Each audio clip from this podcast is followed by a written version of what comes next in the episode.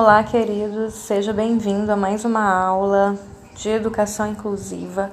Neste podcast, nós estudaremos a unidade 4, seção 1, onde trataremos da universalização do acesso ao currículo e garantia de aprendizagem para todos. Então, se você está acessando o seu portal constantemente, já deve ter percebido que nessa unidade existem é, links que foram adicionados para melhor entendimento do assunto. Espero que você também tenha se deleitado com a atividade anterior sobre assistir dois filmes que eu indiquei para vocês e ao longo dessa aula ao final dela, para ser mais precisa, eu irei especificar o que eu quero dessas atividades é, relacionadas ao filme, aos dois filmes que eu indiquei para que vocês assistissem ao longo da semana, de maneira prévia, preparando vocês para essas discussões da, da unidade 4 e o que nós iremos fazer a despeito né, das informações coletadas e anotadas acerca dos dois filmes, que trazem contribuições muito relevantes para o nosso aprendizado da unidade 4 da disciplina de modo geral. Ok? Queridos, uh, acerca dessa temática, é importante que nós entendamos que a educação inclusiva é uma diretriz cujo objetivo consiste em que cada escola possa atender a todos e a todas, alunos e alunas, sem discriminação, alinhando-se, portanto, a perspectiva de uma escola fundamentalmente democrática. Falar de democracia é falar de uma escola participativa, uma escola onde todos têm voz, onde a participação, o engajamento de todos é real, é eficaz e de suma importância para o desenvolvimento do sujeito como um todo. Então, nesse contexto, nós vamos abordar a universalização do acesso ao currículo e a garantia de aprendizagem para todos, além de falar um pouco sobre a função social da escola. Ok? Então, qual seria a função social da escola e o papel dos educadores dentro da educação inclusiva. Quando falamos em educação inclusiva, a ideia de uma escola que atenda a todos os alunos e alunas sem, sem, exceção é um princípio fundamental. Embora, quando falemos né, ou afirmemos que essa educação ela pretende ser para todos os alunos e que atenda a todos os alunos, no que diz respeito ao contexto da educação brasileira, da sua prática, da sua vivência do cotidiano, ela nos pareça um pouco distante, tendo em vista as mazelas sociais e estruturais que as nossas escolas, em especial as escolas públicas, elas nos apresentam. Porém, há um árduo caminho a ser percorrido, é, esforços devem ser é, desprendidos para que essa educação aconteça a contento.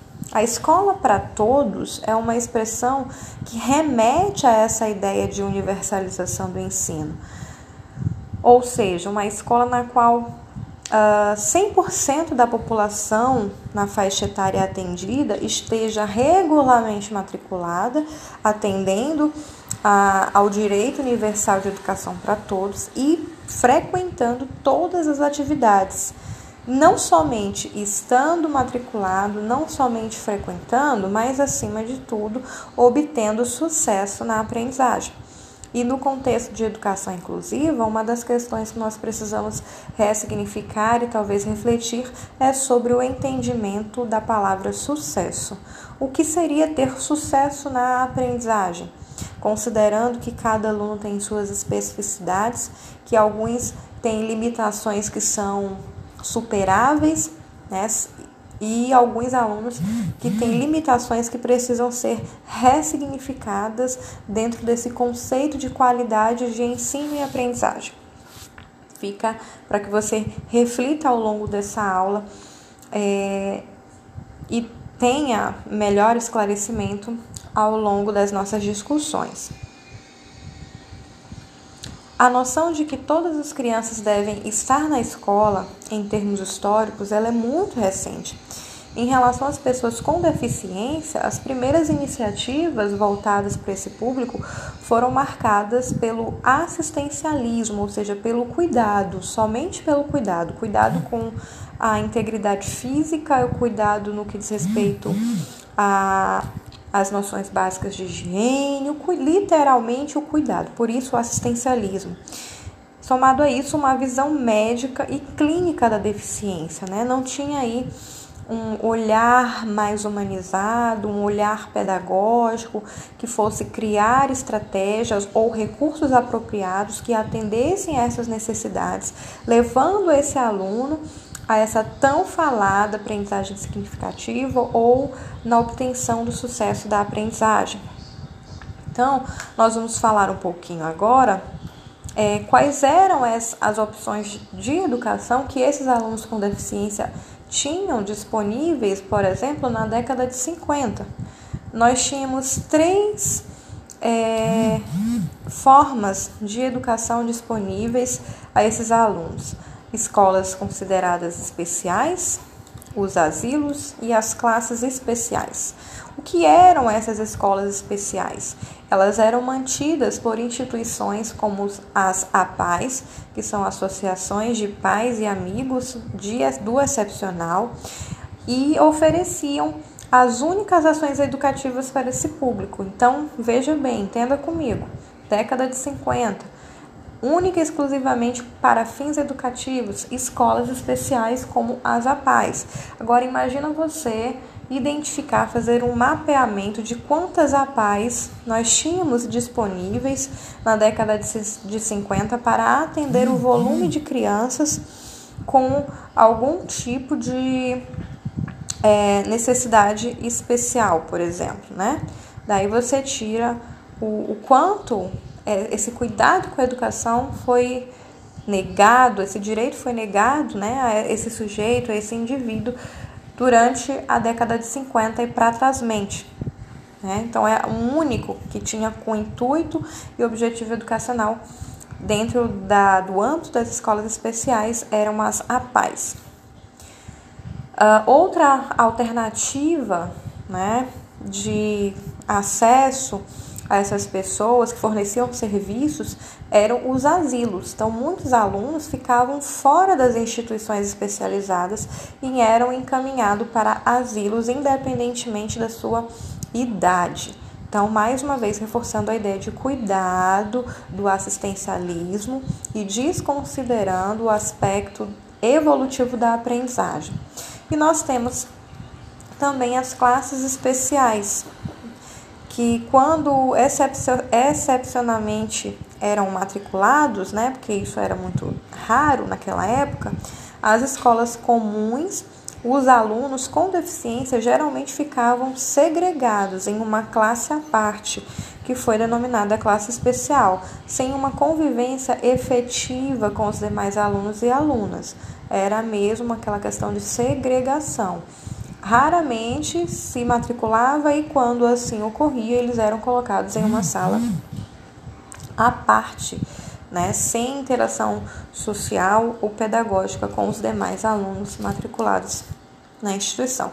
Então, com o processo de redemocratização, ou seja, ressignificação da democracia que aconteceu na década de 80, ah, houve a instauração da Assembleia Constituinte, que resultou na Constituição Federal de 88.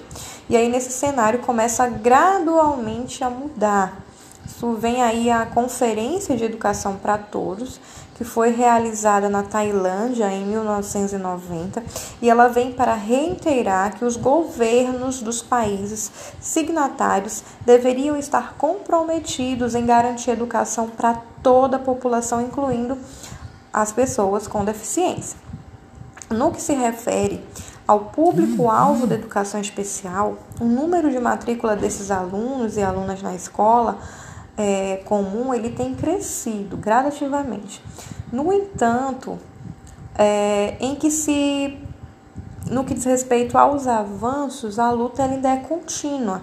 O ritmo do crescimento atual ele não é igual, não está para e passo ao ritmo da dessa universalização de fato. Então, as matrículas estão crescendo gradativamente e essa universalização, ela, os avanços relacionados a essa universalização no que diz respeito ao ensino de qualidade, do, né, da aprendizagem é, de qualidade e de tudo aquilo que deve ser ofertado ou oferecido para esse, esse público, ainda não está em sintonia com o número crescente das matrículas certo?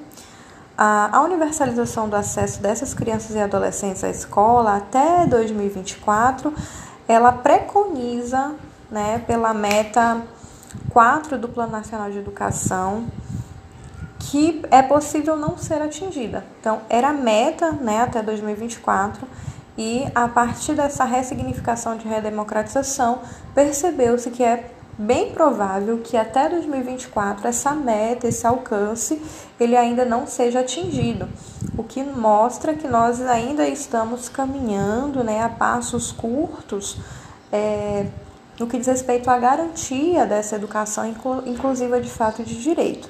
Mas, se olharmos para trás, é importante que nós também reconheçamos os avanços que foram significativos e o quantos né, é, de avanço nós tivemos das décadas passadas para o momento presente e que nós estamos gradativamente fazendo o alcance desses direitos e que isso é melhor do que nada. Né? Eu ouço muito as críticas em relação às escolas, nós não estamos preparados, que não tem isso, porque não tem aquilo, mas ok, nós vamos permanecer até quando dizendo que nós não estamos preparados? Para que estejamos preparados, eu preciso dar o primeiro passo, eu preciso caminhar, eu preciso sair do lugar. Então, eu entendo que, embora muito lentamente, nós estamos aí conquistando novos patamares no que diz respeito à educação especial e avançando, né? Avançando, se especializando.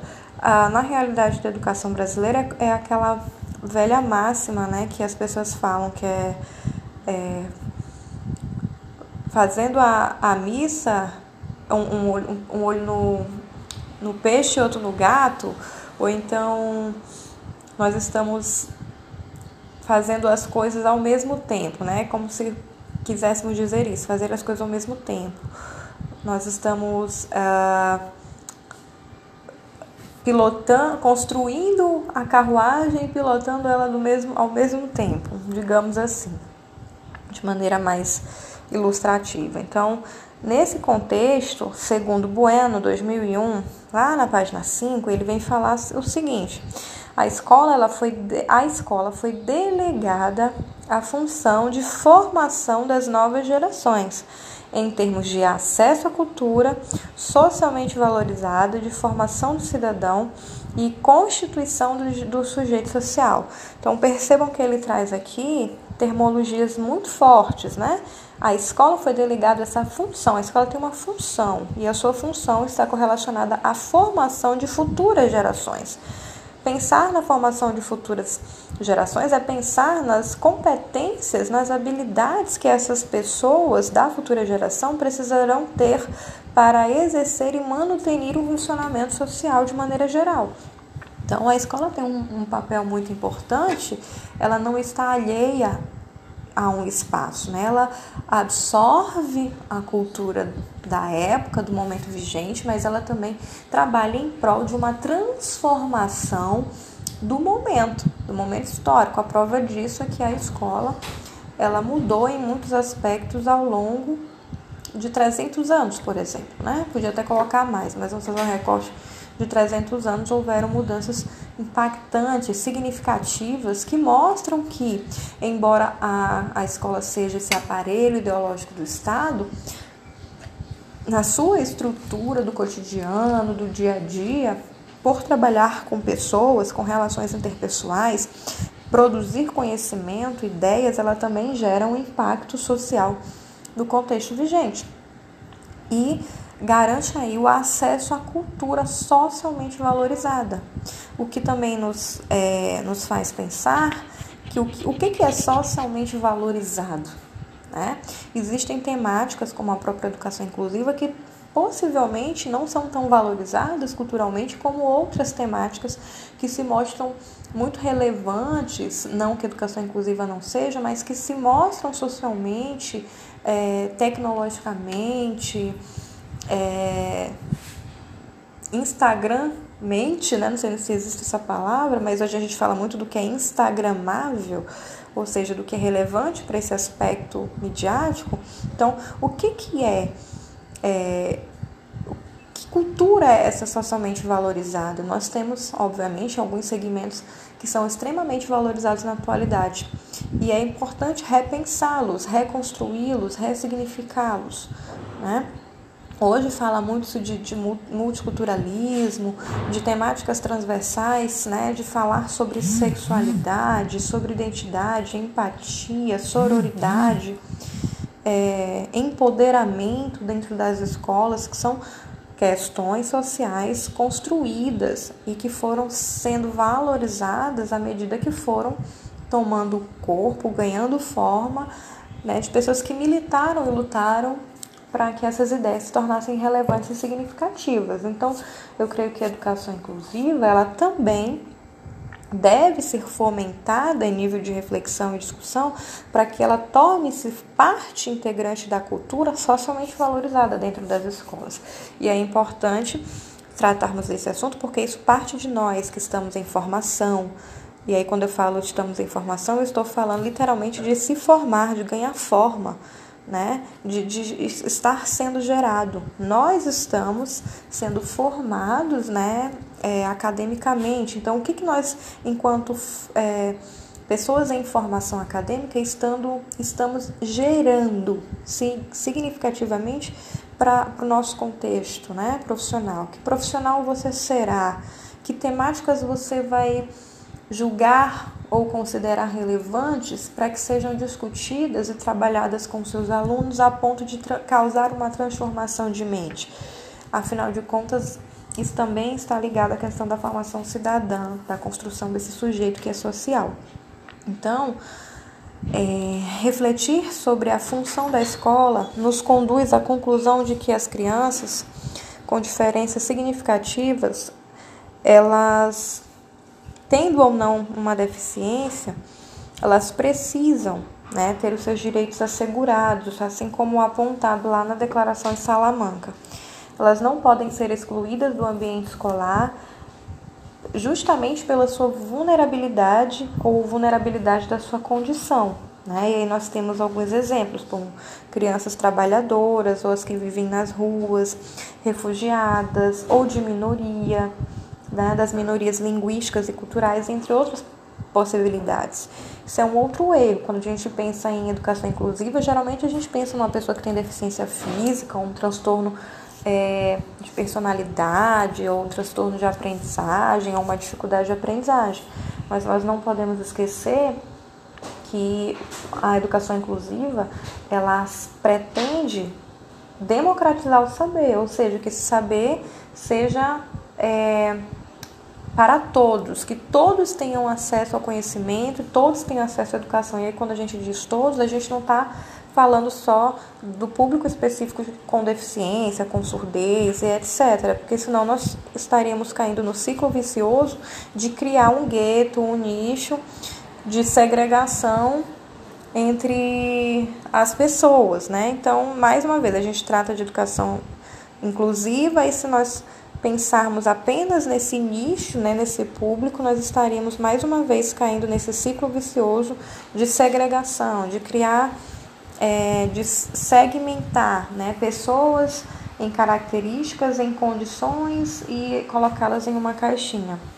Mas aí a gente precisa pensar nas crianças que são trabalhadoras, elas têm uma condição vulnerável, né? Nas que vivem nas ruas, que também deveriam ter acesso à educação de qualidade, nas que são refugiadas, com as, as minorias linguísticas, né, as que, que moram em, em grandes favelas e que têm a, a sua cultura muitas vezes discriminadas, e além de pensar outras possibilidades, né. Então, adaptação e flexibilização curricular essa é a palavra-chave para entendermos as funções e os seus aspectos diferenciais dentro do currículo da educação inclusiva. A ideia de flexibilização curricular, ela vai se contrapor à ideia de adaptação curricular. Flexibilizar o currículo é uma coisa e adaptar o currículo é outra coisa, trazendo em si a concepção do currículo não como algo rígido, né, do qual se retiram as partes, mas como um instrumento que é aberto, que é flexível, que se articula com a realidade dos estudantes em cada escola. E isso vai refletir, sobretudo, nas formas de avaliação que se tornam aí qualitativas e processuais, ao invés de serem apenas classificatórias excludentes, se baseando em números, né? em um resultado único, fragmentado, sem considerar o processo evolutivo de uma criança. Nesse contexto, a escola deve ser promotora da inclusão escolar e não um dispositivo de segregação em que os alunos ou alunas são supostamente tomados ah, como tendo deficiência se não reagem dentro de um é, dentro do esperado em relação aos métodos tradicionais de ensino. Aí foi o que eu falei para vocês em relação a essa flexibilização do currículo e de como é que você está avaliando aquela, aquele sujeito, aquela criança, né? De ressignificar essa noção de avaliação. O currículo ideal é, é aquele que permite que as atividades sejam planejadas e oferecidas de modo de forma com que cada aluno ou aluna ele possa abordá-las dentro das suas possibilidades e particularidades, sem que isso diminua a profundidade e impeça o acesso à temática apresentada. Eu vou compartilhar com vocês uma charge daqui a pouco no grupo sobre avaliação. E nessa charge nós temos três animais e nós temos uma árvore. E aí, se não me falha a memória, nós temos um elefante, uma girafa e uma tartaruga.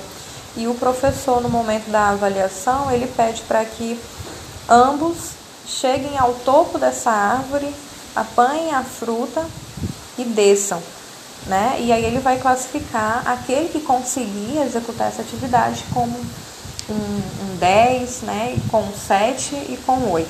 Então, é óbvio que a girafa, ela vai ter o 10 dela garantido, porque a fisiologia dela permite com que ela, de maneira muito fácil, muito rápido, apanhe o fruto do topo da árvore e desça.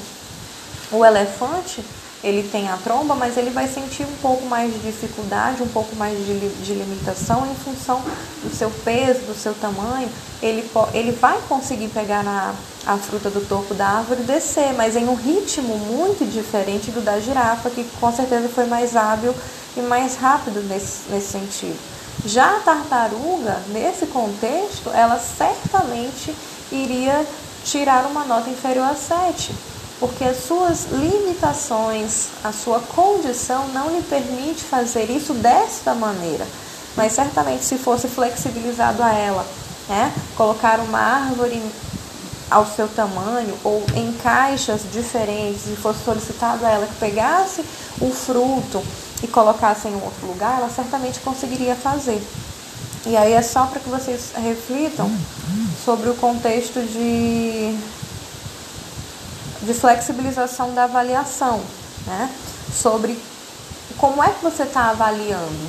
Você está avaliando, julgando que todos é, é, são diferentes, todos são iguais, ou que, tom, ou que todos somos iguais, porém diferentes, né? Em alguns aspectos. Espero que vocês tenham entendido aí. Então, nós apresentamos aqui alguns aspectos sobre essa função social da escola e a sua responsabilidade quanto à universalização do acesso ao currículo que garanta uma aprendizagem para todos. É...